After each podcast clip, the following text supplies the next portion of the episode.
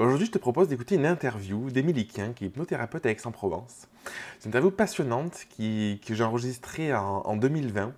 Dans l'interview, on va parler de sujets comme la confiance en soi, de légitimité aussi, du rapport à l'argent. On va parler de l'environnement, de l'importance qu'il peut avoir dans les choix qu'on prend. On va également parler de cette peur parfois quand on est entrepreneur, quand on est à son compte, de devoir reprendre un boulot salarié et finalement voir comment Émilie arrive à, évacuer cette peur assez, assez facilement. On va parler du lien qu'il existe entre alimentation et émotion ou tout un tas de sujets encore. Je pourrais pas te les, expliquer parce qu'en fait c'est une interview qui est très très riche. On a passé beaucoup beaucoup de temps à, discuter avec Émilie, c'était vraiment passionnant. Je t'invite à écouter attentivement euh, l'interview. Je t'invite à suivre Émilie. Dans la description, je t'ai mis le, lien vers son compte Instagram. À nous partager aussi euh, bah, tes prises de conscience, à partager ce qui a fait écho en toi, si, euh, si c'est le cas. Je t'invite aussi à t'abonner parce que comme ça, ça permettra de de suivre les, prochaines interviews que j'ai publiées, j'en publie un peu plus, plus régulièrement, et de partager aussi euh, cette vidéo si tu regardes sur YouTube ou cet épisode si tu écoutes le podcast à quelqu'un qui tu penses qui pourrait en avoir besoin, que ça pourrait aider pour, euh, pour son cheminement. Je t'embrasse et puis je te laisse avec euh, l'interview d'Émilie. Bonjour Émilie. Bonjour Jérémy. Euh, donc aujourd'hui, je t'interview pour euh, la chaîne YouTube et puis pour le podcast. Ça fera l'objet du, podcast aussi. Euh, donc avant de, de, te demander de te présenter, je voulais parler un petit peu du contexte, de comment on s'était connus. Donc moi, je t'ai connu sur Instagram. Tout à fait. Parce que je cherchais euh, une hypnothérapeute pour justement faire euh, de l'hypnose. Je sentais que j'en avais besoin. Mhm. Et en fait, la séance m'a beaucoup parlé. Tu vois, je ne savais pas si j'allais être réfractaire ou pas à l'hypnose. Je ne savais pas trop comment ça allait se passer. Et en fait, ça m'a vraiment fait du bien. Mhm. Et du coup, je me suis dit, c'est hyper intéressant qu'on en avait parlé d'ailleurs. Mhm. On avait un petit peu échangé aussi. Je me suis dit, ça peut être hyper intéressant que tu puisses partager un petit peu, pas forcément autour de l'hypnose, mais si tu as envie, mais de, de qui tu es, de ce que tu fais, parce que tu as un, regard euh, chouette là-dessus. Donc, est-ce que tu peux te présenter? Oui, donc je m'appelle Émilie Quien, je suis hypnothérapeute. Je suis également énergéticienne. Je travaille avec du Reiki, du Quantum Touch. Je suis aussi psycho, euh, euh, psychopraticienne en TMO. TMO, c'est le traitement des traumatismes par mouvement oculaire. C'est une technique assimilée à l'EMDR. Okay, souvent plus l'EMDR. Voilà qui est une technique donc de, de transformation en fait et de traitement de l'information par mouvement oculaire. oui. Vas-y, vas-y, continue. On travaille en fait euh, sur tout ce qui est traumatisme, sur les peurs, sur les phobies, sur des addictions. On peut changer des croyances également. C'est euh, de la neurobiologie en fait. Voilà. Et c'est accessible à tout le monde? C'est accessible à tout le monde. On peut le faire sur les enfants, sur des bébés aussi. Ah, même sur les bébés? Sur des adultes, oui, oui. Est-ce que du coup, plus. Euh, Et sur les animaux aussi. Sur les animaux, sur les, animaux, sur les mammifères, puisqu'ils ont exactement le même cerveau que nous. Donc il y, a un modèle, le MDR animal, qui a été développé par Fabienne Lanès et euh, qui a été validé par l'INSERM. D'accord, ah oui, d'accord. Oui, oui, c'est quelque chose de sérieux. Est-ce que sur les adultes, c'est plus compliqué d'aller accéder à tout ça ou pas spécialement? Je, te pose la question parce que j'ai l'impression que plus on grandit et plus on, plus on a des croyances limitantes en quelque sorte. Alors, euh, est-ce que c'est plus difficile chez l'adulte Peut-être d'une certaine manière, parce qu'on va se mettre beaucoup de barrières, il y a beaucoup de couches en fait. Je pense qu'on peut euh, assimiler notre structure conscient et inconscient comme un oignon. Un oignon qui grandit, donc il y a plusieurs feuilles, plusieurs couches. Et il faut les enlever, effectivement, ces couches. Donc c'est peut-être plus difficile et en même temps, chez l'enfant, c'est. Euh, on peut croire que c'est plus difficile parce qu'ils n'ont pas ils n'ont pas en tout cas un langage plus développé que nous, mais on travaille différemment en fait avec les enfants. On travaille avec euh, du symbolisme, avec des histoires, et en fait, ça se passe très très bien avec les enfants. Euh, c'est peut-être manière de beaucoup plus fluide avec les enfants. Oui, oui. parce que je pense qu'il y a moins de réticence, de résistance peut-être que réticence. Euh, j'ai une question. Quand, quand tu, parce que tu vois, je trouve que tu fais un, as un panel d'activités qui est, euh, qui est, hyper riche, et je pense que moi c'est ce que je prône parce que je trouve que c'est hyper intéressant de pas être focus sur un seul truc et d'aller prendre des outils dans ce qui nous inspire. C'était une volonté de ta part ou ça s'est fait avec le temps c'était une volonté de ma part depuis, je pense, oui, le début de la décision de changer de métier en fait. Quand j'ai décidé de me retourner vers les métiers, on va dire, du bien-être, du développement personnel, voire de la psychothérapie, j'avais compris par mon expérience personnelle que si je voulais aider quelqu'un, il fallait à la fois toucher l'esprit, mais aussi le corps. Hmm. C'est pour ça que je travaille aussi avec des massages et avec des soins énergétiques. D'accord. C'est pas indissociable pour toi, vraiment? Ah, Pas du tout, pas du tout. Le, le, corps, en fait, il, il absorbe tous les traumatismes, tous les peurs, tous les apprentissages qu'on a pu avoir, qu'ils soient positifs ou négatifs, et on les retrouve physiquement en fait sur nous, que ce soit par notre morphologie, que ce soit par, euh, par des problèmes, ça peut être des problèmes cutanés, on peut se dire oh, c'est pas grave, mais en réalité, voilà, le, corps est en train de nous dire quelque chose ce que l'esprit n'arrive plus à faire sortir, le corps dit euh, ça suffit. Il y a quelque chose. Regarde. des crises d'angoisse, des choses comme ça aussi. Ça... Bien sûr, bien sûr, les crises d'angoisse, c'est euh, l'accumulation de, de, choses qu'on a enfouies. On sait même plus ce que c'est. On a mis une grosse planche dessus. Je veux pas voir, mais au bout d'un moment, bah, ça sort et ça sort par une crise d'angoisse. En fait, moi, ce que je trouve euh, passionnant, et du coup, c'est pour ça que j'ai beaucoup mm. apprécié la séance d'hypnose, c'est que euh, ça fait des années que je suis dans une recherche de mieux-être, de compréhension aussi de, de, mon passé, de mes blessures, tout ça. Et j'avais le sentiment à un moment que j'arrivais à un blocage où, en fait, moi tout seul, même si j'ai fait des thérapies, des choses comme ça, mais je n'avais pas accès à quelque chose de plus profond. Et du coup, ce que je trouve qui est vraiment chouette, c'est que j'ai le sentiment que grâce à tout ce que tu fais, tu vas dans ces couches d'oignons, peut-être comme on dit, en profondeur. C'est-à-dire que je vais enlever les premières et ça permet d'aller encore plus loin. Donc ça, c'est vraiment... Euh, c'est vrai que la séance que l'on a fait ensemble, c'était pas une séance d'hypnose dite ericksonienne, on va dire une séance, ce que j'appelle de l'hypnose classique, c'est-à-dire on vous endort, entre guillemets, et puis le thérapeute vous raconte une histoire, et puis l'inconscient fait son petit travail. Là, on a fait une séance... Euh, on va dire, en, expansion de conscience. Et finalement, c'est ton inconscient qui a donné des, réponses. C'est ça. Voilà. C'est vraiment comme je l'ai perçu. Voilà. Euh, est-ce que tu peux parler un petit peu euh, de hum, comment tu t'es lancé, oui. de, des peurs peut-être que tu as eues, de tout cet environnement que tu avais, de cette décision, de, de voilà, peut-être les appréhensions que tu avais, comment tu as réussi à les surpasser? Alors, les peurs, est-ce que j'ai vraiment eu des peurs? Ça, c'est une bonne question je pense que j'ai traversé des périodes difficiles avant, voire même très difficiles. Euh, pour résumer mon parcours, j'ai eu un master de philosophie. J'étais prof de philo, ce qui ne m'a pas plu. En fait, c'était le cadre d'enseignement qui ne m'a pas plu. J'avais 42 élèves, on n'enseigne pas. Ouais, c'est trop strict, trop fermé. Hein. Il n'y a pas d'enseignement. C'est des cours magistraux, ils suivent, c'est bien, ils suivent pas, bien, c'est leur problème. On ne peut pas faire plus. C'est très malheureux et euh, ça, c'est quelque chose dont j'ai souffert, clairement. Et euh, j'ai compris qu'il fallait que je change, en fait. Donc j'ai terminé mon année, j'ai terminé mon contrat, et puis euh, il a fallu trouver un autre métier. j'ai toujours été attirée par le commerce. Tu t'es vraiment dit, je veux changer. C'était clair. Oui, oui. Ah, c'était clair dans ma tête. Donc j'ai commencé à postuler dans des boutiques.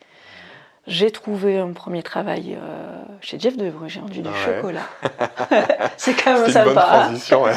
c'est quand même bien sympa. J'ai vu que le contact en fait avec la clientèle me plaisait énormément, avec les gens. Le vendre aussi, ça me plaisait beaucoup. Ça me plaisait aussi beaucoup. C'est important. Hein. C'est important parce que être vendeur et ne pas avoir envie de vendre, c'est quand même. Euh, ça, on pourra peut-être en parler parce que dans dans tous les métiers, je trouve d'aide, euh, et même la plupart des entrepreneurs, en réalité, j'ai l'impression, ont du mal à vendre justement parce qu'ils y voient un côté très négatif. Mhm. Donc, euh, bon, juste une parenthèse, mais on pourrait y revenir. Et ensuite, j'ai travaillé dans, euh, dans le prêt-à-porter, que ce soit les habits, les chaussures, et ensuite les bijoux, donc les accessoires. Voilà. J'ai été vendeuse, puis responsable de boutique. Pendant combien de temps à peu près En tout, 8 ans. Hein. Ah, 8 et 9 ans, ah oui. oui. Oui, oui. Donc j'ai eu un parcours assez riche. Et, et, toute, le, toute, la première partie, euh, tu l'avais mis de côté ou ça a trotté encore Ça continue à trotter. Ça a continué à trotter puisque je continuais à lire euh, beaucoup de livres sur la psychologie. De temps en temps, des petits articles en philosophie. Donc je savais que ça n'allait pas, que c'est quelque chose, c'est une carrière qui allait s'arrêter un jour, que j'allais changer, que j'allais faire euh, quelque chose de complètement différent. Et, et en fait, avec le recul, je me suis aperçue qu'à chaque fois que je changeais de, boutique, en fait, que je changeais de contrat, je faisais un mini burn-out. D'accord.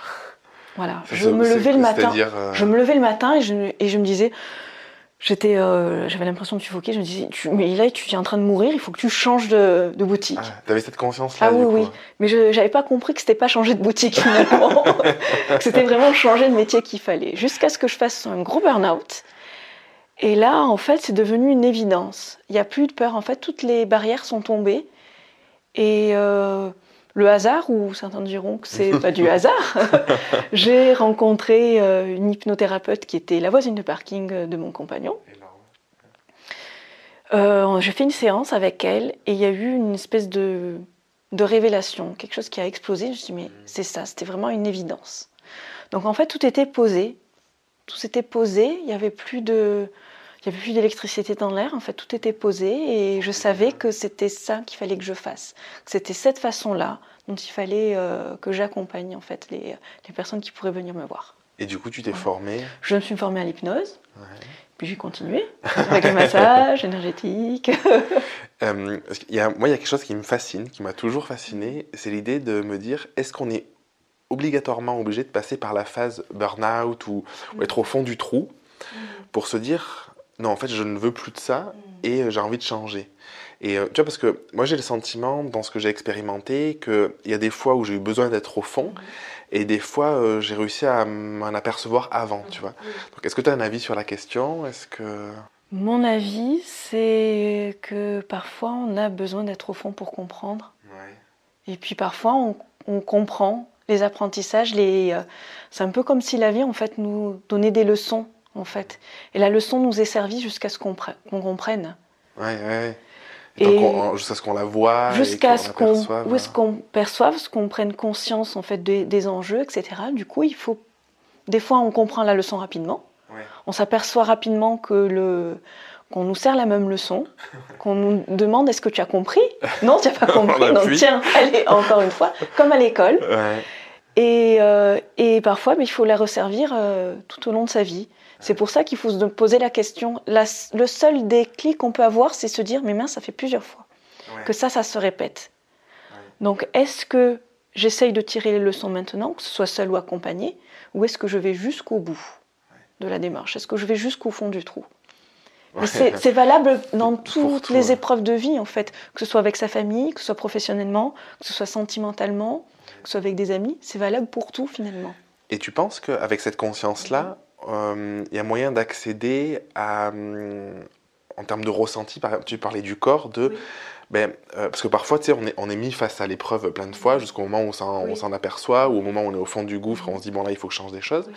Et du coup, tu penses que, en fait, tout, toutes ces choses-là, c'est le corps qui parle, et euh, du coup, si on est on a, comme on a été coupé un petit peu de notre corps, des, enfin, moi c'est ce sentiment-là que j'ai. Hein. On m'a pas appris à écouter mes émotions, mmh. à écouter mon corps, vrai. à écouter mmh. qu'est-ce que je ressens.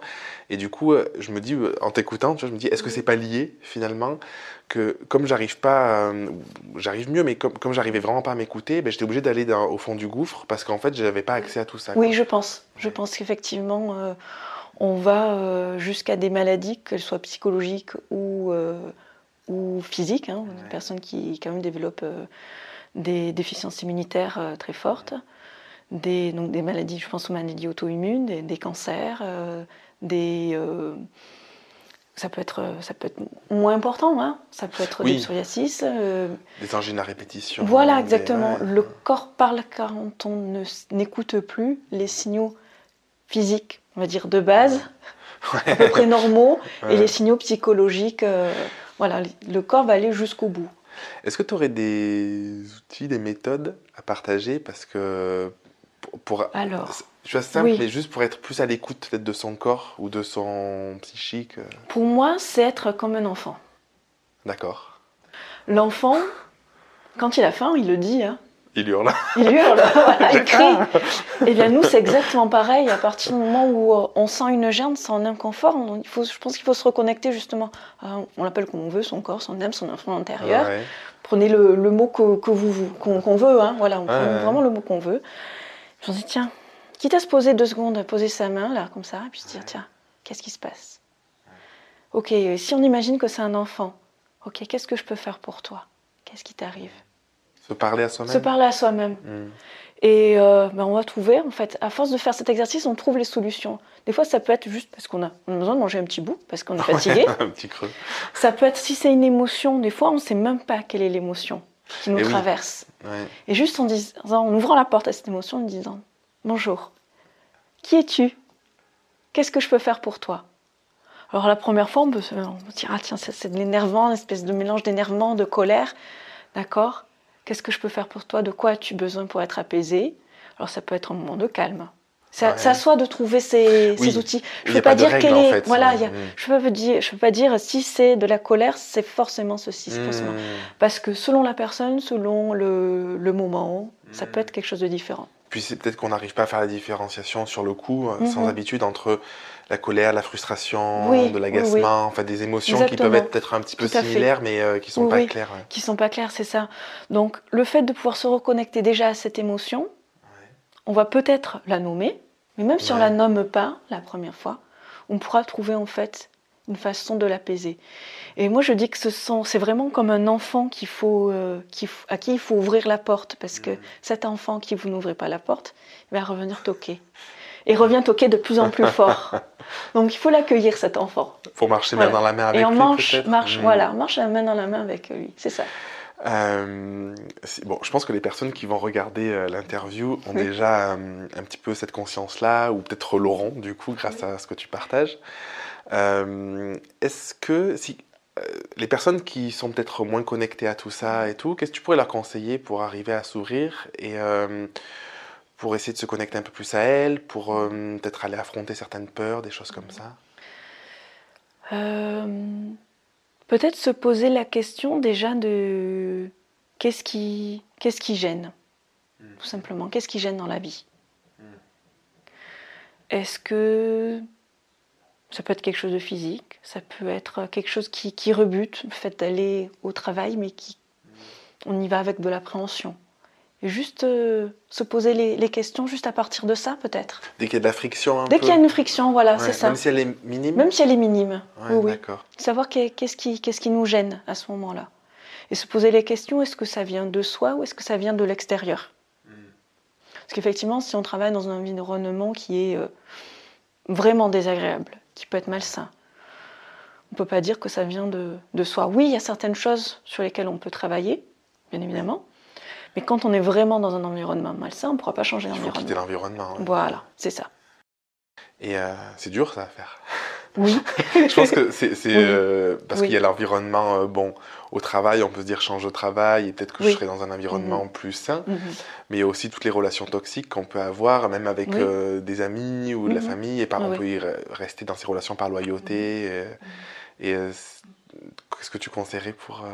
Alors, je pense que, que c'est pas un conseil, c'est une, une pensée. je pense qu'on nous a appris depuis tout petit en fait à se tourner vers l'autre et jamais à se tourner vers soi. Et, c'est là, et là, on rejoint le thème que je t'avais proposé cette interview, aller vers soi. Ouais. Je crois que toute la vie, toutes les épreuves de la vie, qu'elles soient heureuses ou, euh, ou plus tristes, on nous demande d'aller vers nous. Que ce soit vers le bonheur, que ce soit vers le, dans, un, on va dire, dans un développement spirituel ou développement personnel, peu importe comment on l'appelle, mais c'est aller vers soi. Comment on fait? Comment on fait? C'est la, première étape. la première étape, je pense, c'est peut-être cette reconnexion corps-esprit. En conscience? En conscience, oui. C'est déjà cette, ce premier pas, aller vers soi. C'est euh, prendre conscience que notre bonheur ne dépend que de nous. Ouais. ce qui est intéressant, c'est que c'est pour ça que je t'ai demandé de te mhm. présenter, d'aller sur ce chemin-là, pour, pour voir que, en fait, avec le temps, tu es allé mhm. vers toi de plus en plus. Tu as mhm. quitté quelque chose qui ne te plaisait pas pour aller quelque chose qui te plaisait un peu plus. Finalement, ça ne te plaisait pas, pas mieux, et pour vraiment faire ce que tu fais aujourd'hui. Euh, est-ce que c'est un travail long, nécessairement? Non, je ne pense pas que ce soit nécessairement quelque chose de long. Il y a des jeunes qui, déjà, euh, à l'âge de 15 ans, 20 euh, ans, ont une vocation et ils la tiendront toute leur vie. Hmm. C'est vraiment quelque chose qui va les animer toute leur vie, qui va leur apporter de la joie toute leur vie. Hmm, c'est intéressant. Est-ce que peut-être finalement, plus on grandit, et plus mhm. c'est difficile, parce que plus on a de couches d'oignons qui sont accumulées, et d'aller vers soi, c'est renoncer à plein de choses finalement. Mhm. Oui, je pense que ça devient de plus en, de plus, en plus difficile avec le temps, surtout quand on a construit une famille, quand on a des obligations euh, financières aussi, parce qu'il va y avoir la... Il faut payer la maison, il faut payer les études des enfants. Et oui, si on se dit, eh ben, je vais changer de métier, je vais plus avoir le même salaire. Mais peut-être que c'est aussi une barrière, croire qu'on ne va plus avoir le même salaire. Oui, c'est une croyance. C'est une croyance parce que, oui, peut-être que quand on est, euh, je prends euh, quelque chose vraiment au hasard, on est avocat, encore que ça aussi c'est une, croyance, oui. d'être avocat. J'ai appris récemment que le salaire moyen d'un avocat c'est 3000 euros. D'accord, ok. Donc euh, c'est, oui, c'est bien, c'est un, beau salaire, mais tous les avocats ne gagnent pas 10 000 euros. Ouais, ouais. Donc même imaginons que c'est un avocat qui gagne 10 000 euros, puis s'il arrive au bout du bout, il se dit mais ce n'est plus ça que je veux faire. Je sais pas, je veux devenir, allez, je veux devenir euh, facteur en, en, en, piano. Il veut faire des pianos, il veut devenir finalement artisan. Ouais qui lui dit qu'il ne va pas euh, pouvoir continuer à, garder son niveau de vie? Peut-être que oui, peut-être que non.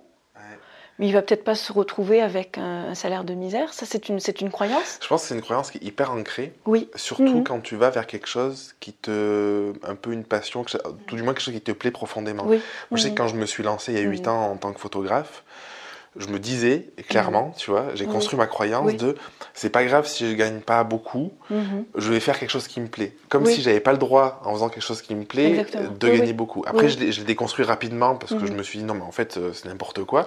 Mais je pense qu'en fait, on est beaucoup à mhm. se lancer dans un projet en se disant comme je fais quelque chose par passion ou tout du moins qui me plaît et que je me choisis moi, finalement, ben, en me choisissant moi, j'ai pas le droit d'être rémunéré pour ça. Quoi. Comme si on ne pouvait pas être rémunéré à sa juste valeur. Il y a un lien hein, entre, euh, entre l'estime de soi et l'argent que l'on reçoit, qu'on se permet de, recevoir. Oui, oui. Euh, quand tu étais dans tes. alors, je vais tourner la question à l'envers. Oui. Euh, moi, j'ai le sentiment mm. de ce que je vis, ce que j'expérimente. Je parle un petit peu moi parce que c'est ce que mm. je connais le mieux, tu vois. Mm. que notre métier, on le choisit aussi en fonction d'où on en est j'ai le sentiment, tu vois. Et en fonction de ses blessures, peut-être quelqu'un qui sera infirmière, c'est euh, dans le, le, côté sauveur peut-être, de soigner l'autre, des choses comme ça. Alors c'est pas forcément, je sais pas, tu vois, mais mhm. j'ai quand même le sentiment qu'on choisit comme ça. Et du coup, est-ce que euh, tu dirais que, est-ce que tu ressens ça toi aussi? Est-ce que tu penses que du coup ça vaut le coup de se questionner sur le métier qu'on fait et de pourquoi on le fait? Oui, oui, oui, c'est... Euh, c'est l'histoire qu'on se raconte en fait autour de, son métier. Ah oui, d'accord, ok. Plus l'histoire qu'on se raconte finalement que le métier en lui-même. Euh, c'est vrai qu'il y a beaucoup de personnes qui veulent devenir thérapeutes parce qu'elles se disent on m'a aidé, donc je veux aider les autres. C'est beau, c'est très beau, c'est vrai. Mais est-ce que c'est vraiment cela? Parce que ce n'est pas parce qu'on nous a aidés de telle manière que c'est forcément de cette manière-là qu'on peut aller vers soi. Alors, peut, ça sera peut-être dans, une, dans de la thérapie, dans l'accompagnement euh, à la personne, mais ça sera peut-être, je dis bien peut-être, pas forcément, de la manière dont on a été aidé. Donc, c'est vraiment une question qu'il faut se poser, c'est vrai. Mais ça peut être aussi un chemin. Oui, ça peut être une phase de je, ne je donne pas de barrière. C'est pas parce qu'on a été aidé de telle manière, avec tel type de thérapie, qu'il ne faut pas passer par là hmm. pour euh, pour choisir en fait le métier qui, qui, nous plaît le plus finalement, qui nous ressemble le plus.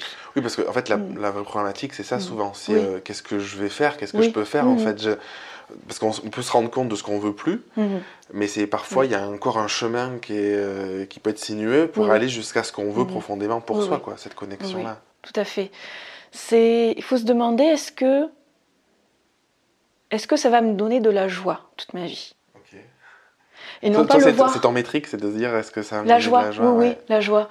Euh, il faut pas le voir comme, euh, comme un sacrifice. Si dès que ça passe dans le sacrifice, c'est qu'on n'est pas sur le bon chemin. On n'a pas se sacrifier. Si, ça te semble lourd, la dureté, dur, voilà, exactement. oui, oui, tout à fait. Euh, le, le, choix, je reviens sur, le, sur les infirmières.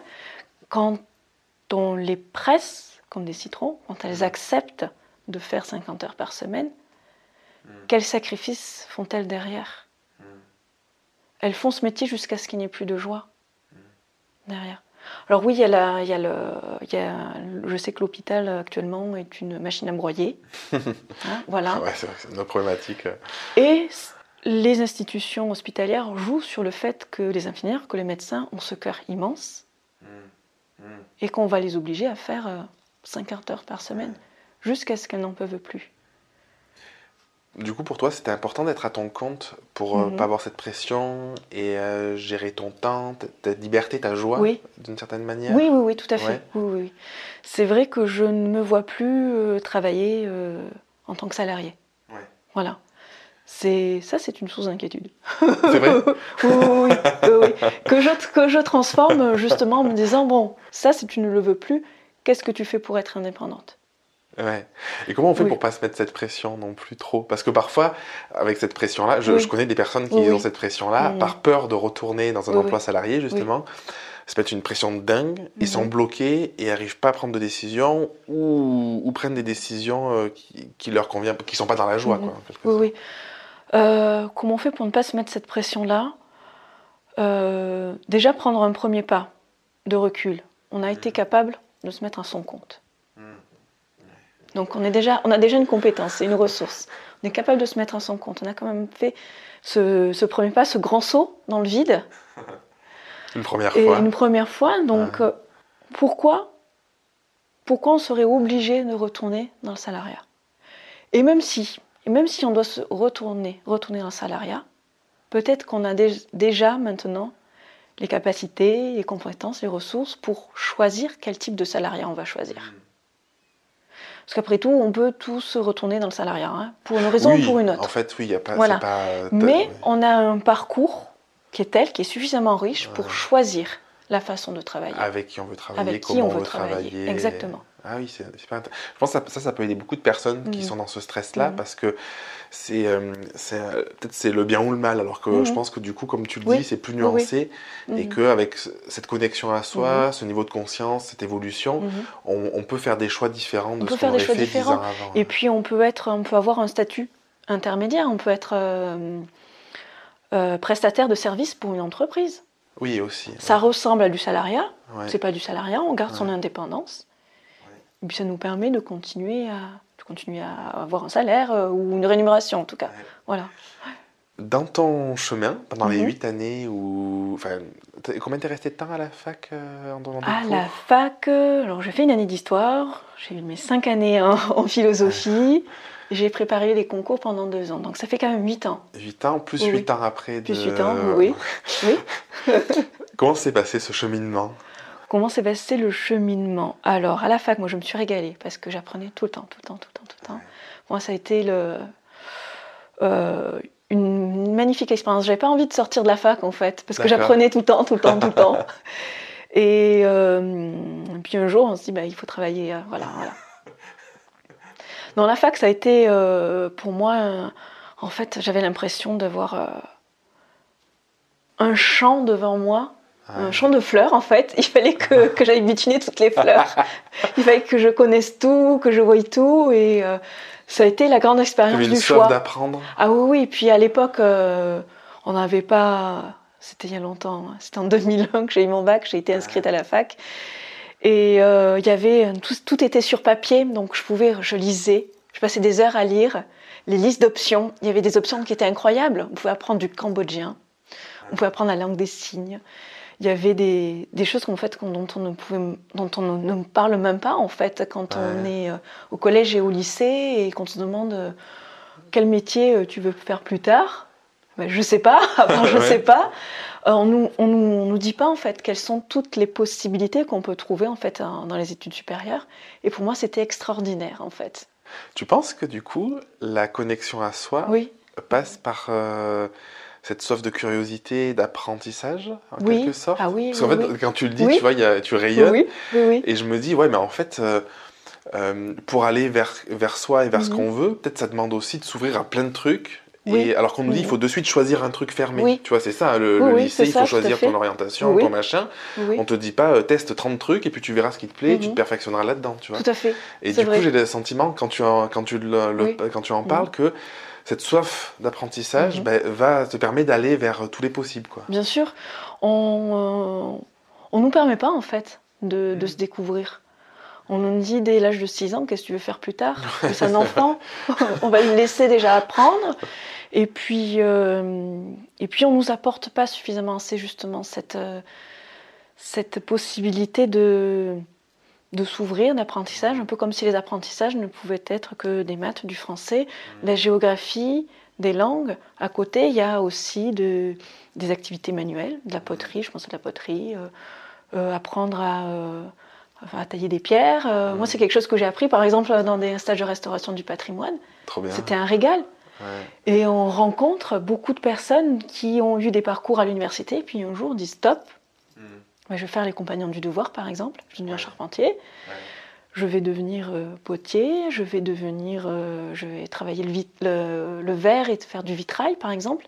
C'est quelque chose qu'on oublie quand nous, on, on le, on le critique souvent, mais j'ai l'impression que l'éducation nationale ne, ne bouge pas en fait sur pas, ça, ouais. ne valorise pas les, les métiers de manuels. Créatif, Créatif. manuel. Alors que pour faire du vitrail, mais il faut de grandes connaissances en histoire de l'art, par exemple. Ce sont des choses qui ne sont pas incompatibles. L'intellectuel ou le manuel ne sont pas incompatibles. Pas du tout.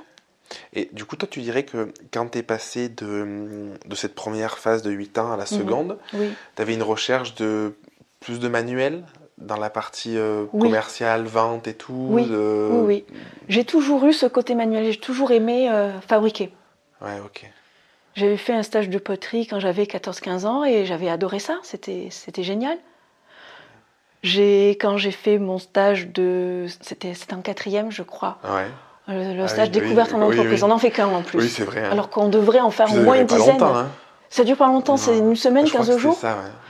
je l'ai fait dans un poney club j'étais j'étais tellement heureuse de pouvoir nettoyer des boxes de chevaux c'était génial Euh, oui, on nous, on nous ouvre pas en fait au monde, au monde du travail, à, la- à sa complexité, à sa diversité. Euh, je pense qu'on devrait peut-être, peut-être dès l'entrée du collège, dire, euh, il va y avoir trois stages, puisqu'il y a, il y a- il y a trois semaines, trois trimestres. Ouais, oui. Oui, c'est ça, avec les vacances. Ouais, voilà, ouais, on ouais. peut dire qu'il y a trois trimestres pleins. Eh bien, si on faisait euh, chaque trimestre une semaine ou 15 jours dans une entreprise, Hyper différente. euh, et on demande à l'enfant ouais. que ce soit différent. Ouais. C'est vrai, hein. soit qu'on nous donne une liste, je sais pas, à l'hôpital, à, euh, dans une entreprise, on fait de l'é- de l'électronique, euh, chez des médecins, Ouais. dans... euh, Mais je pense qu'il y y a un peu ce truc de, de tout cloisonner. Oui, Et euh, on se dit, euh, Mhm. peut-être enfin, moi j'ai le sentiment inverse, c'est pour ça que le côté pluridisciplinaire, Oui. de, de mêler plein de disciplines pour s'approprier ces disciplines Mhm. et arriver à, à avoir son expertise Mhm. personnelle, je trouve que c'est hyper riche parce qu'en fait, on a tendance à tout cloisonner et on voit pas le lien entre. Moi j'étais urbaniste à la base, Mhm. donc euh, urbaniste, photographe, aujourd'hui je fais beaucoup de coaching, et en fait il y a un lien avec tout ça parce que l'urbanisme m'a appris à aller euh, me confronter à des élus Mhm. pour faire passer un message ou à, à- à gérer un projet. La photographie, ça m'a ouvert sur quelque chose de beaucoup plus artistique. Donc en fait, tout, tout est lié, j'ai le sentiment, alors qu'on a tendance à, tout, à vouloir tout fermer, mettre dans ça, des tout à cases. quoi. fait. Euh, je pense qu'on est encore dans, une, dans un système où il y a une pression à la fois sociale et familiale.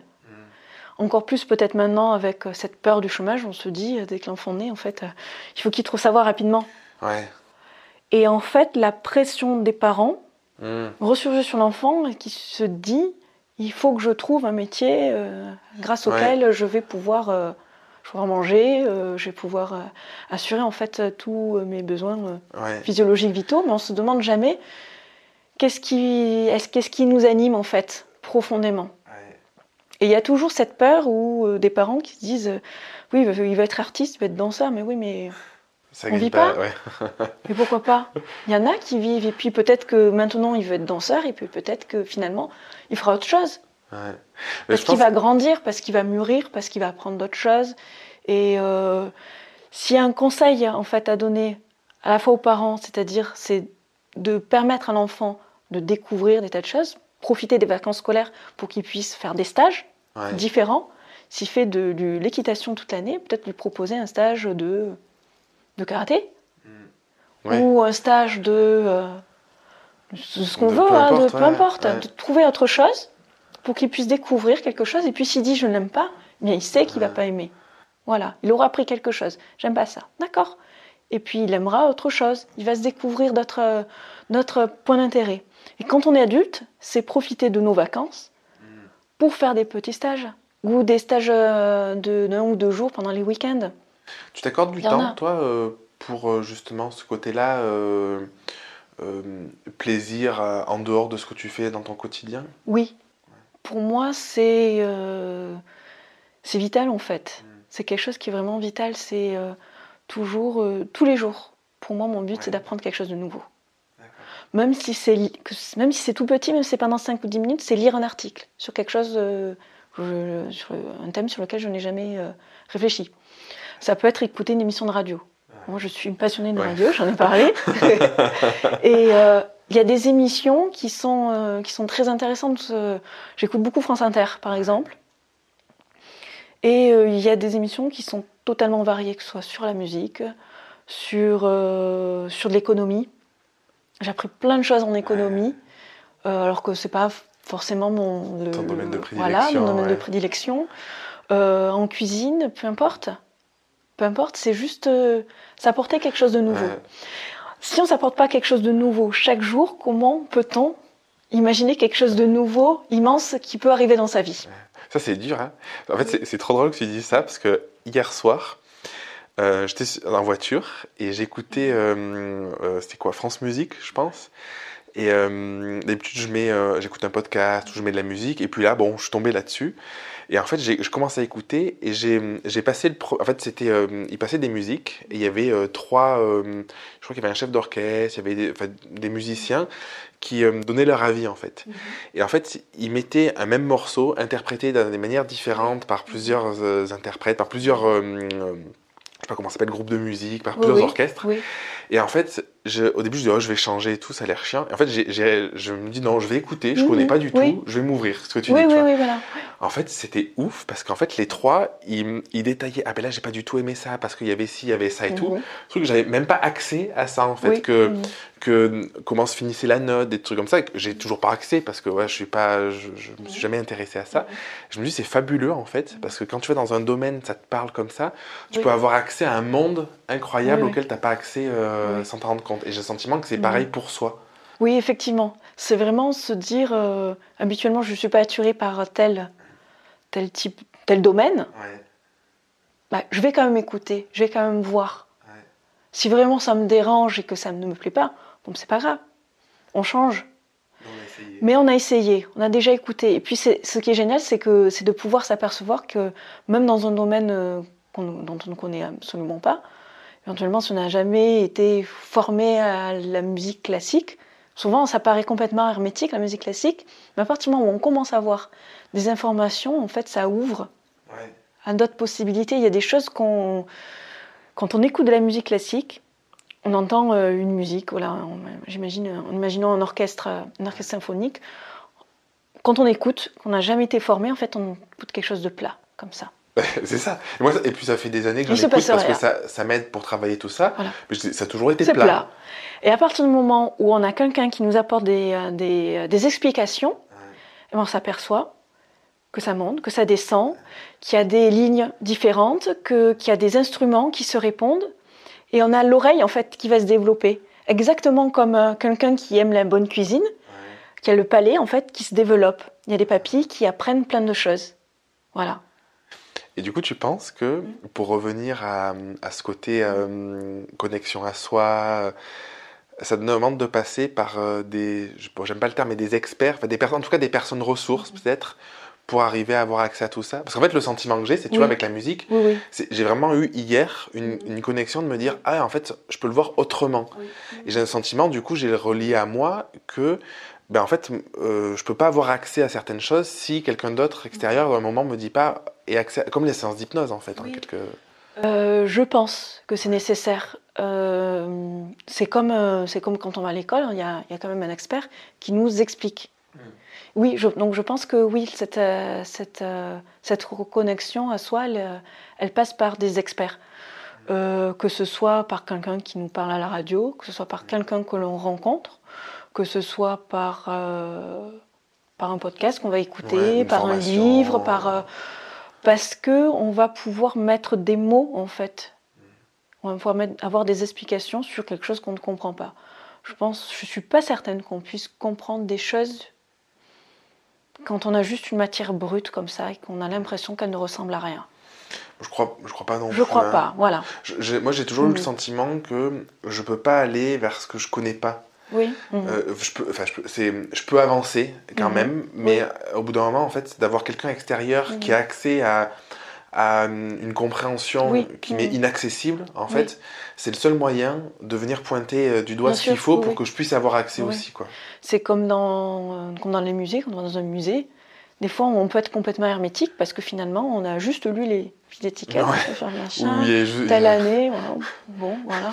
Qu'est-ce qu'on en fait? Qu'est-ce qu'on en fait? On en... Souvent, on n'en fait rien. Euh, On n'en fait rien. Euh, Qu'est-ce qu'il a pensé de l'exposition, machin ben, Ouais. Ouais. Voilà, puis ça s'arrête là, parce qu'on n'a pas, on n'a pas eu le petit livret qui puisse nous expliquer quelle a été l'évolution euh, de tel courant. Euh, on n'a pas eu peut-être un, un prof ou un guide en fait qui va nous, nous expliquer, nous parler en fait des- de, tous les détails qui finalement font le sens. Le pourquoi derrière Pourquoi. tout ça. Voilà, c'est ça. Oui, parce que, comme tu dis, c'est marrant cette image parce que si t'as pas tout le cheminement, et euh, du coup, tu... moi, ça me fait penser aux rencontres de la photographie à Arles, qui est à chaque année l'été. C'est pareil, tu vois la photo, elle peut être belle, euh, t'as euh, le papier sur lequel c'est imprimé et tout, bon, ok. Et en fait, dès qu'il y a l'artiste et qu'il te raconte, ah, mais j'ai fait ça pour ça et tout, même si au début la photo, tu te dis bof, Oui. le fait que la personne t'en parle, tu te dis, bah, c'est génial parce qu'elle a réussi à, à transmettre son idée, à, la, à, la- à créer, quoi, à avoir ce côté créateur, quoi. Donc, euh, Oui, oui, tout à fait. Oui, oui. C'est ce qu'on retrouve dans. euh, je connais plus, le, disons, la, la peinture, parce que j'ai Oui. fait une année d'histoire de l'art, que la photo, même si j'aime beaucoup la photo. ouais. Je n'ai pas eu justement accès à des, des connaissances sur la photographie, ça va être pour ça. Mais euh, l'histoire de l'art, quand on, on peut se dire, bah, j'aime pas, j'aime pas tel, tel courant. D'accord. Mais quand vous le rapportez à qu'est-ce qui s'est passé, pourquoi les peintres se ont peint de cette manière-là, on a la compréhension et on peut apprécier. Même si au final on va se dire c'est quelque chose que je n'aurais jamais chez moi et je n'aime pas, ceci dit, j'arrive à l'apprécier maintenant parce que j'ai compris les enjeux qu'il y avait derrière.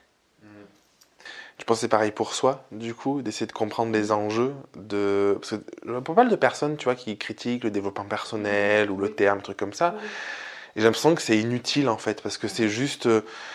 C'est que des mots, et puis l'idée, vraiment, c'est d'arriver à avoir une meilleure connaissance de soi, euh, tout ça. Et, euh, et tu penses que peut-être parfois on- n'arrive pas à voir ces enjeux-là Mhm. derrière? Oui, oui, je pense qu'on c'est parce qu'on ne voit pas les enjeux.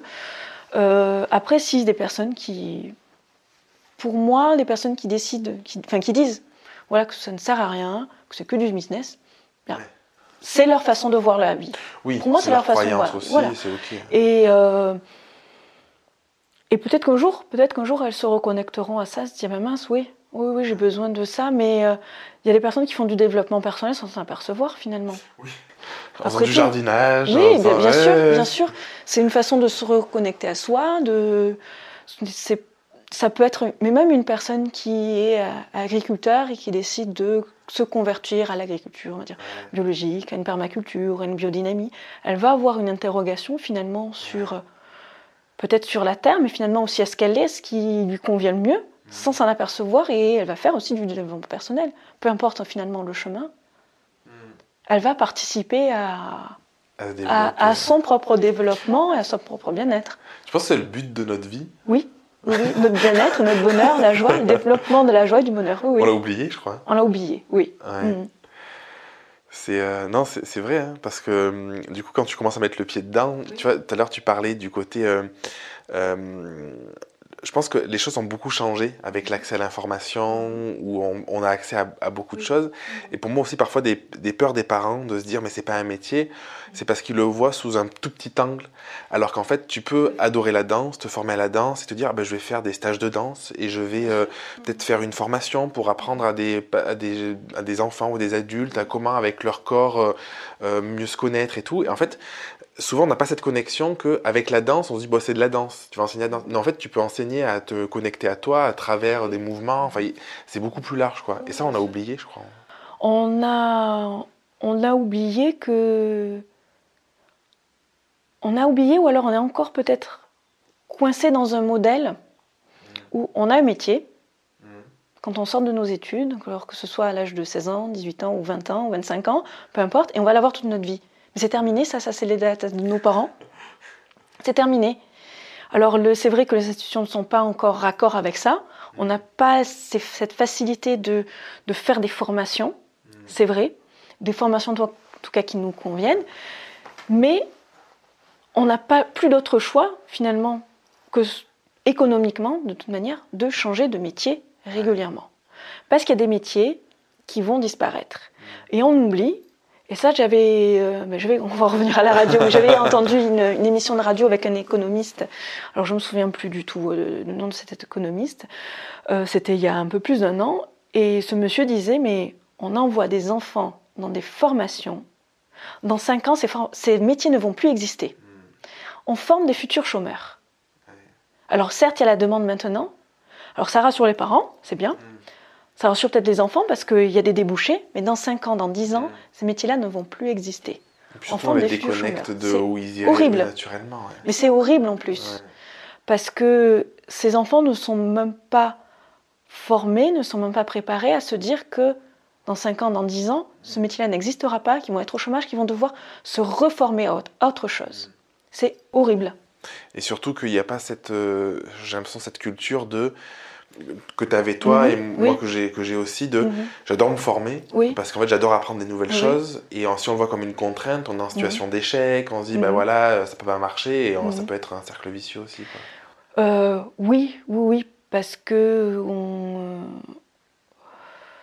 les peurs je crois qu'on revient en fait aux peurs. Mmh. aux peurs de ne pas pouvoir subvenir à ses besoins on va s'enfermer dans des métiers, on va se rabaisser, on va avoir une toute petite estime de soi qui va faire que on va accepter des choses qui en fait ne nous épanouissent pas. Il y a un moment où tu, tu mm. manquais d'estime de, toi, de confiance en toi? Alors confiance en moi, je fais la différence entre bah confiance en soi et, hein. estime de soi. Je dis que la confiance en soi, c'est dans le faire. Mm.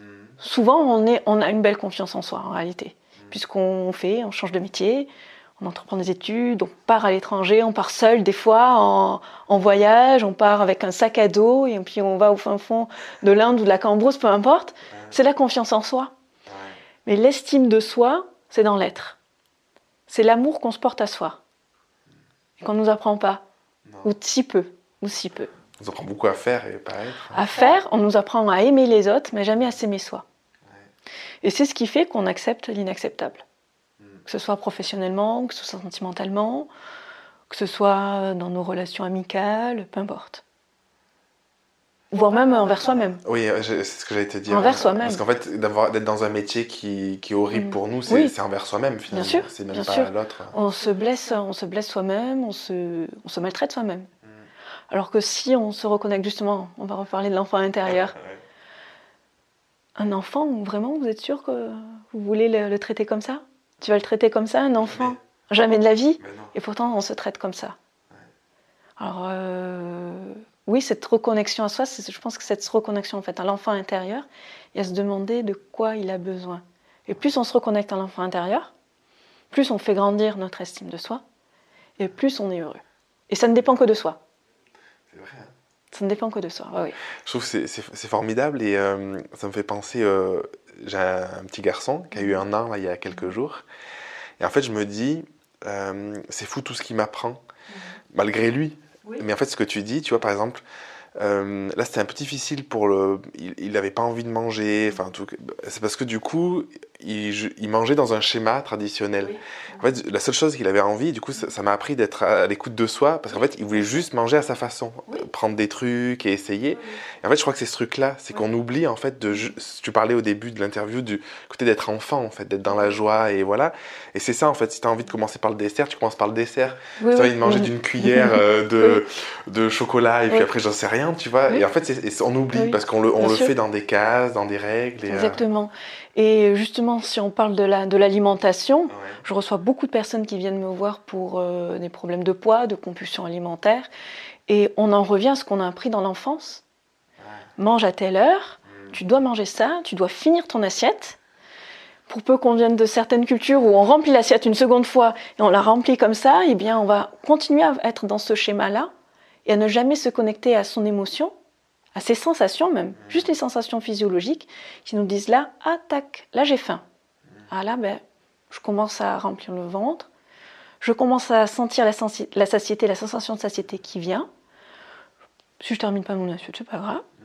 J'ai envie de quand même terminer par une note sucrée, Donc je vais prendre mon dessert, et puis là, je n'ai plus faim, et je me sens bien. Et je n'ai pas besoin de plus. Alors que toutes les- alors souvent les personnes en fait qui ont, euh, qui ont surpoids, qui sont en surpoids, quand elles sont dans un excès d'alimentation, c'est bien souvent parce que on leur a appris à terminer son assiette. Ouais, elles comblent un manque, hein, quelque chose qui les a... Ça peut être, ça peut être combler un manque. Effectivement, des personnes qui ont des compulsions alimentaires, c'est souvent un manque. On revient à l'estime de soi. hein. Ouais, c'est Bien ça, souvent. oui. On va se remplir soi, à s'aimer soi. Le manque d'on m'a forcé. Manque d'amour. du- Ouais, voilà, c'est ça. ouais. Manque d'amour. Donc effectivement, on ressent un vide, donc on se remplit par de la nourriture. C'est assez basique, mais ça fonctionne comme ça. En plus, ça va être une source de plaisir immédiat. C'est Oui. génial. Je dis pas qu'il faut pas avoir des sources de plaisir immédiat, mais quand ça devient problématique, en fait, c'est ça.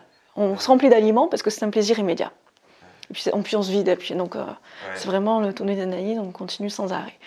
Mais il y a aussi juste, juste l'apprentissage, en fait, sans qu'il y ait de blessure derrière, juste un apprentissage où on va se servir de grosses assiettes, parce que maman a fait ça euh, toute notre vie, et parce que euh, maman a appris comme ça euh, toute sa vie, quand elle a eu sa maman qui a fait pareil, etc. Donc c'est juste une, une, une- une- une croy- une croyance, en fait, où il faut manger le midi, où il faut manger le soir, et il faut remplir son assiette. J'avais une copine de fac qui, euh, qui a perdu beaucoup de poids, vraiment beaucoup de poids. En quelques mois, je pense qu'elle a perdu une vingtaine de kilos en quelques mois.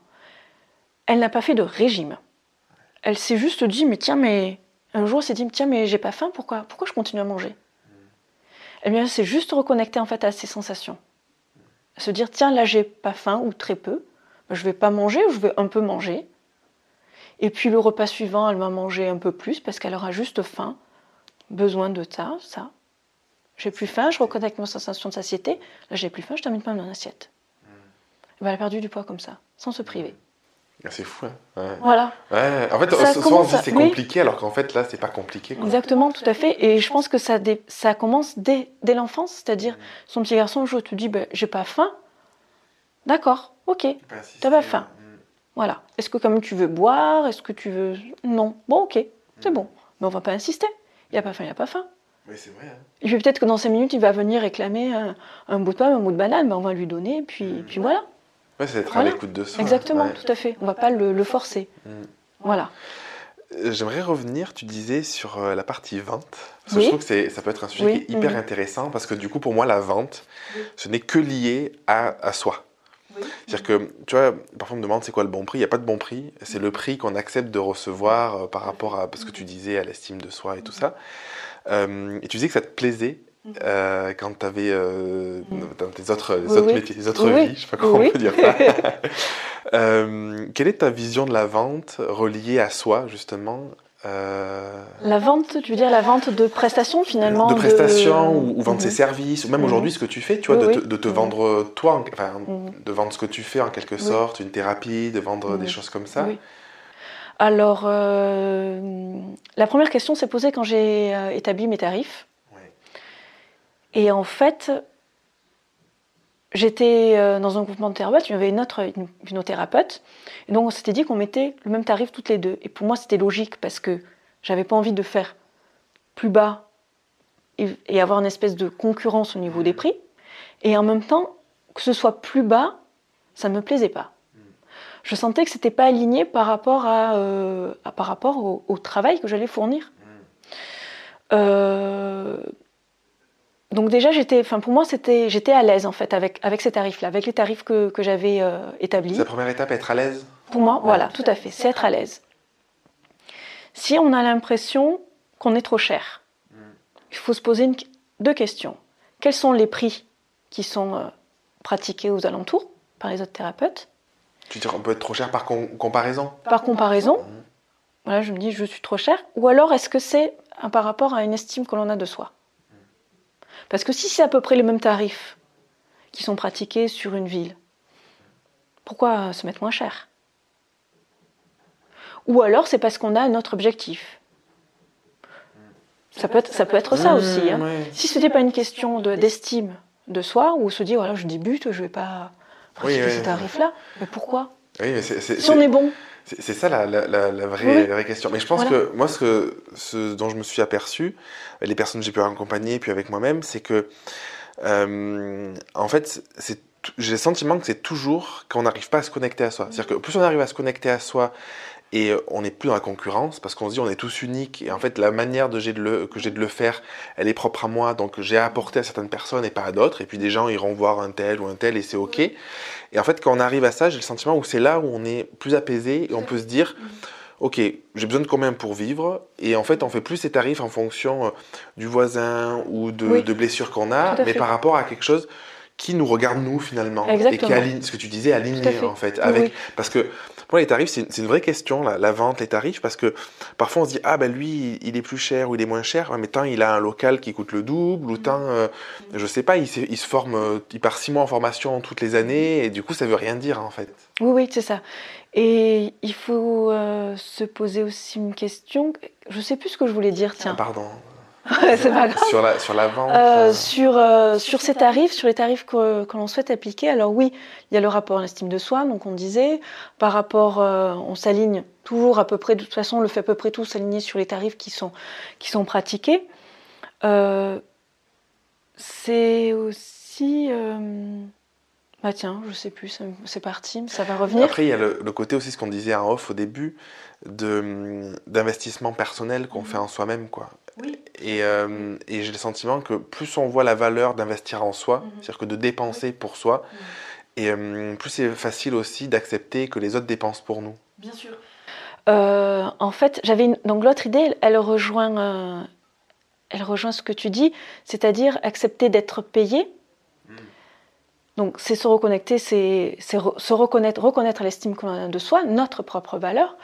Et du coup, si j'ai un conseil à donner à toutes les personnes qui veulent s'installer en tant que, libéral, peu importe, en tant que thérapeute ou euh, formateur, peu importe, à leur compte, c'est ne pas accepter des baisses de tarifs. Moi, j'ai des tarifs. Ça, pour, moi, c'est important. J'ai un tarif pour les adultes, j'ai un tarif pour les euh, tarifs réduits aussi pour les enfants, qui comprend pour, donc pour les enfants, les étudiants, les personnes au chômage, les personnes qui sont RSA et les personnes qui sont à la retraite. Donc c'est quand même énorme. C'est quand même énorme. Et non, je n'accepterai pas quelque chose de plus bas. Pourquoi? Parce que je fais un travail. Hmm. Et quand vous allez chez le médecin, quand on va chez le médecin, on le paye, même s'il nous prend 5 minutes. Oui. Et du coup, pourquoi avoir des tarifs différents finalement? Pourquoi avoir des tarifs différents? Parce que hum, c'est quelque chose déjà qui se pratique. Voilà, de manière générale. Mais ensuite, je le fais parce que je reconnais qu'un enfant, des fois, on le prend un peu moins de temps. Hmm. Voilà parce que euh, parce qu'un étudiant, personne au chômage n'a pas forcément les mêmes moyens, mais je veux que, ça, que l'accompagnement que je propose puisse être accessible, hmm. puisse continuer à être accessible. Par contre, il y a ce tarif réduit là, je ne vais pas en dessous. Hmm. Et puis je pense qu'il y a aussi l'idée de tu sais que si la personne, par un tarif plus accessible, a accès à ça, elle va aussi euh, se transformer, évoluer. Euh, Exactement. C'est un investissement que cette personne va faire en elle-même. Elle va payer sa séance, ça, ça lui coûte, mais justement, c'est un engagement qu'elle va prendre avec elle-même pour se transformer, pour se modifier. Sinon, euh, autant prendre son argent, euh, aller aux toilettes, on tire à chasse, c'est plus simple. Hein. Ça sert à rien. Hein.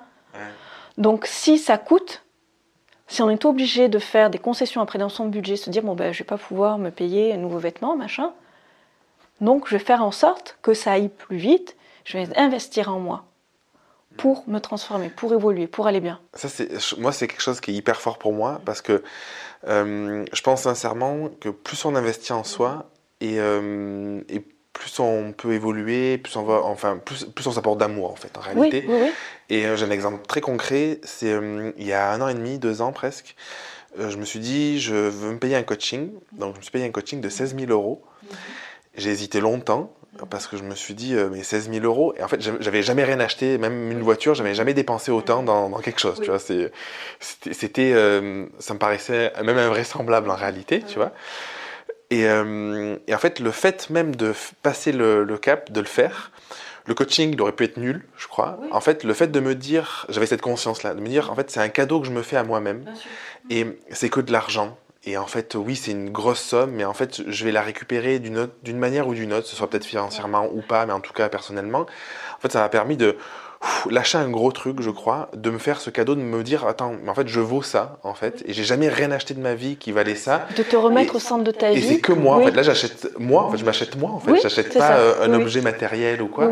Et je sais que c'est quelque chose qui, euh, aujourd'hui, m'a beaucoup aidé en me disant euh, ben voilà, en fait, je me suis fait ce cadeau-là, et c'est le plus gros message d'amour, je pense, que je me suis envoyé. Et du coup, je relis aujourd'hui le côté financier à la valeur qu'on se peut se porter et tout ça, parce que je pense que c'est que de l'énergie, en fait. C'est juste un échange de. Oui, oui, oui. Enfin, je sais pas, ta vision, oui, oui, oui, je pense qu'on peut, peu importe quels les mots que l'on met dessus, c'est si on dit qu'il y a un rapport énergétique à l'argent ou un rapport de psychologique, peu importe, on est capable des fois d'acheter des chaussures à 200, 300, 600 euros.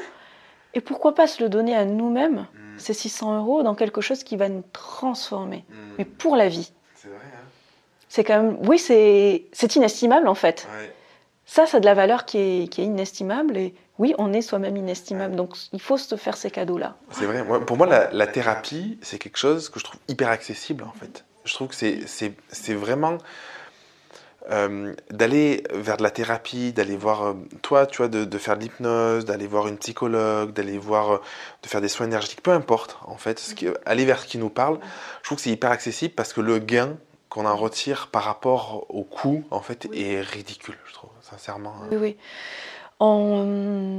Peut-être que c'est relié à notre système de, de santé.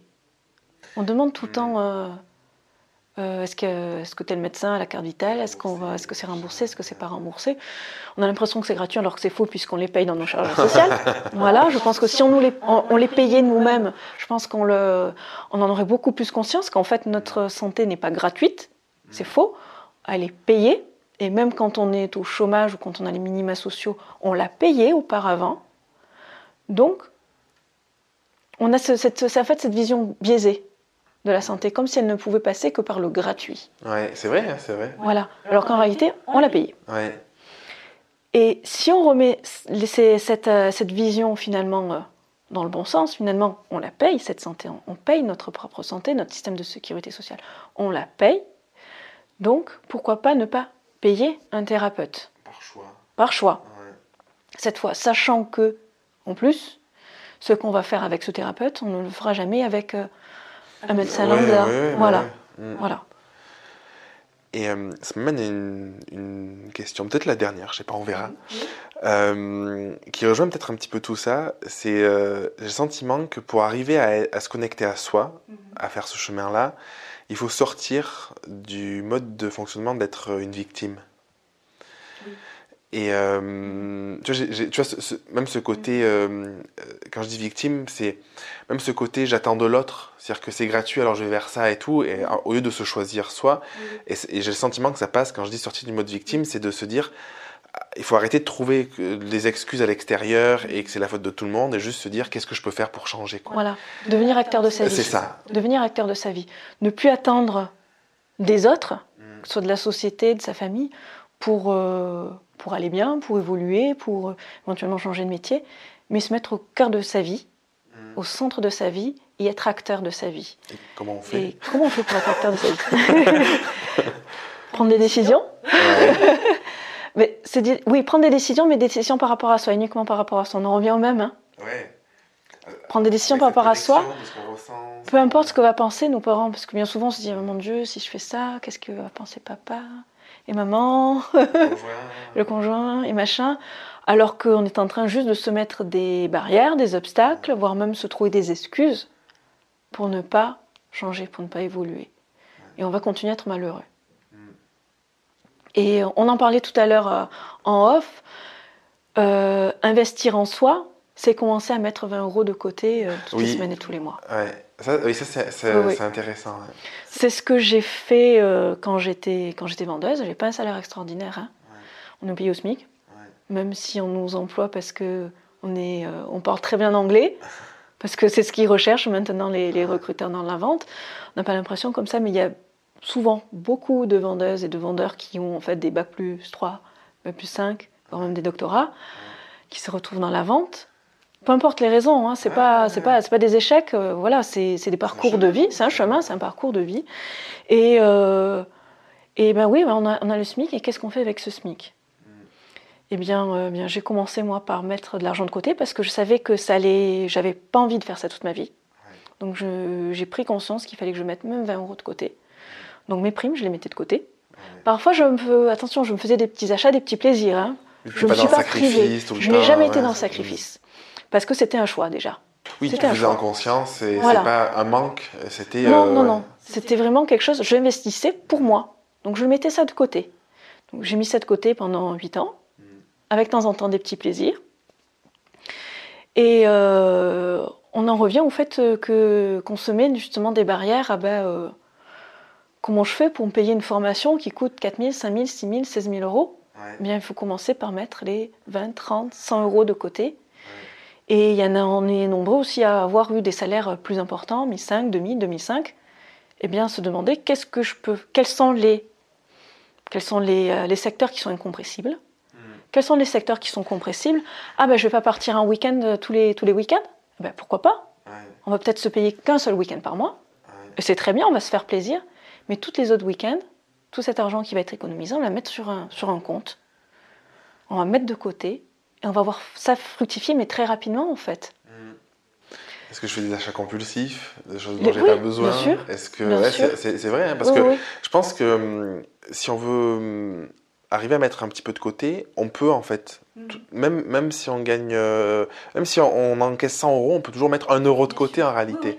Et je pense que c'est un, état d'esprit mm. important à avoir parce que si on n'est pas prêt à mettre ce, 7 euros, ces 2, 3, 5 euros, 20, 30 euros, on sera jamais prêt en fait. On sera jamais prêt à, investir en soi et à et entamer cette. Et c'est le message qu'on s'envoie quoi. C'est ben, je vaux euh, suffisamment pour investir en moi, mettre de côté pour faire ce qui me plaît, du loisir, du plaisir, du développement personnel, tout ça ou pour investir pour, pour une thérapie. voilà, ça peut être, ça, peut être la première étape. Mm.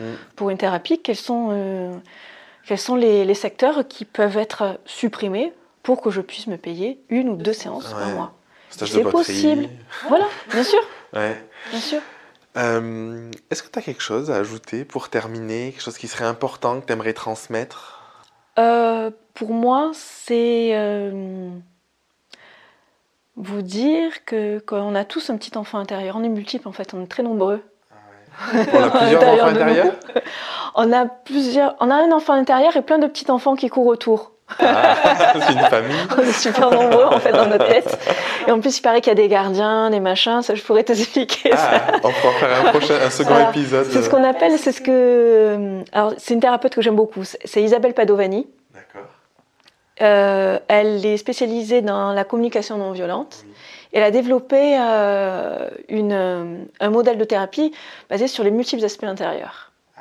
Donc il y a l'adulte, il y a des gardiens. C'est celui qui dit je ne sais pas en thérapie. D'accord. tu vois qui c'est oui, oui. Ils sont très très très nombreux. Et, et, à chaque fois, ils gardent un petit enfant qui a été blessé à tel moment. Ah. C'est pour ça qu'on dit je ne sais pas. Donc on est très nombreux dans notre tête. et en fait, euh, ce que je voulais dire, c'est que il faut prendre conscience justement qu'on est plusieurs. C'est la voix quand on, quand on se lève le matin qui dit Ah ben je vais me lever parce que je vais faire ça, oui, mais je n'avais pas envie de me lever. Il faut que tu ailles faire du sport, mais je n'ai pas envie d'aller au sport.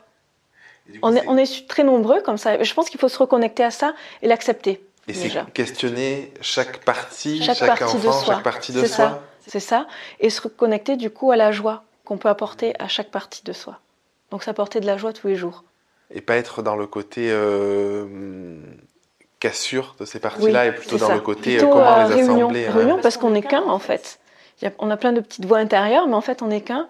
Et au lieu d'opposer celui qui, qui dit il faut que tu ailles au sport, il faut que tu ailles au sport, à celui qui dit non, j'ai pas envie, se demander de quoi a besoin celui qui dit j'ai pas envie, et peut-être dire à celui qui dit il faut que tu ailles au sport, attends, regarde, il ne va pas bien, on va l'aider, et puis petit à petit on va aller au sport de manière euh, naturelle, de manière fluide, plutôt que de s'infliger ça et finalement de ne pas être heureux. Donc se reconnecter à sa joie et à ses euh, multiples aspects intérieurs qui crient de partout, qui courent dans tous les sens. Bon, je pense que c'est une bonne conclusion qui ouvre la porte à un champ des possibles infini. Euh, pour les personnes qui vont regarder euh, l'interview, euh, s'ils veulent te suivre quelque part, ils peuvent aller où? Oui, alors j'ai un compte Instagram, mmh. Émilie hypnothérapeute, et un compte Facebook. Pareil, Émilie Quin, hypnothérapeute. Bon, Voilà. je, Donc, je le poste de temps en temps. Oui, euh, merci. je- moi, je, te suis, je crois que je ne suis pas sur. Facebook, je suis sur Instagram. Sur Instagram, Ouais. oui, oui, effectivement, oui, c'est ça. Donc, euh, ben, merci beaucoup. Merci de à tout toi, ce que as oui. partagé. Du coup, Oui. c'était, euh, je trouve, euh, riche. Et en fait, ça- je pense que ça, peut- ça peut paraître simple, Mhm. mais en fait, je pense que c'est profond parce que c'est juste, euh, justement, cette connexion à soi, en fait, qui, qui, est- qui, peut, qui peut paraître complexe, mais qui est simple d'aller à son écoute. et, En fait, c'est complexe tant qu'on ne l'a pas fait, tant qu'on n'a pas fait le premier pas. Et après qu'on en a fait le deuxième, troisième, quatrième, dixième pas, c'est complètement évident. Ouais.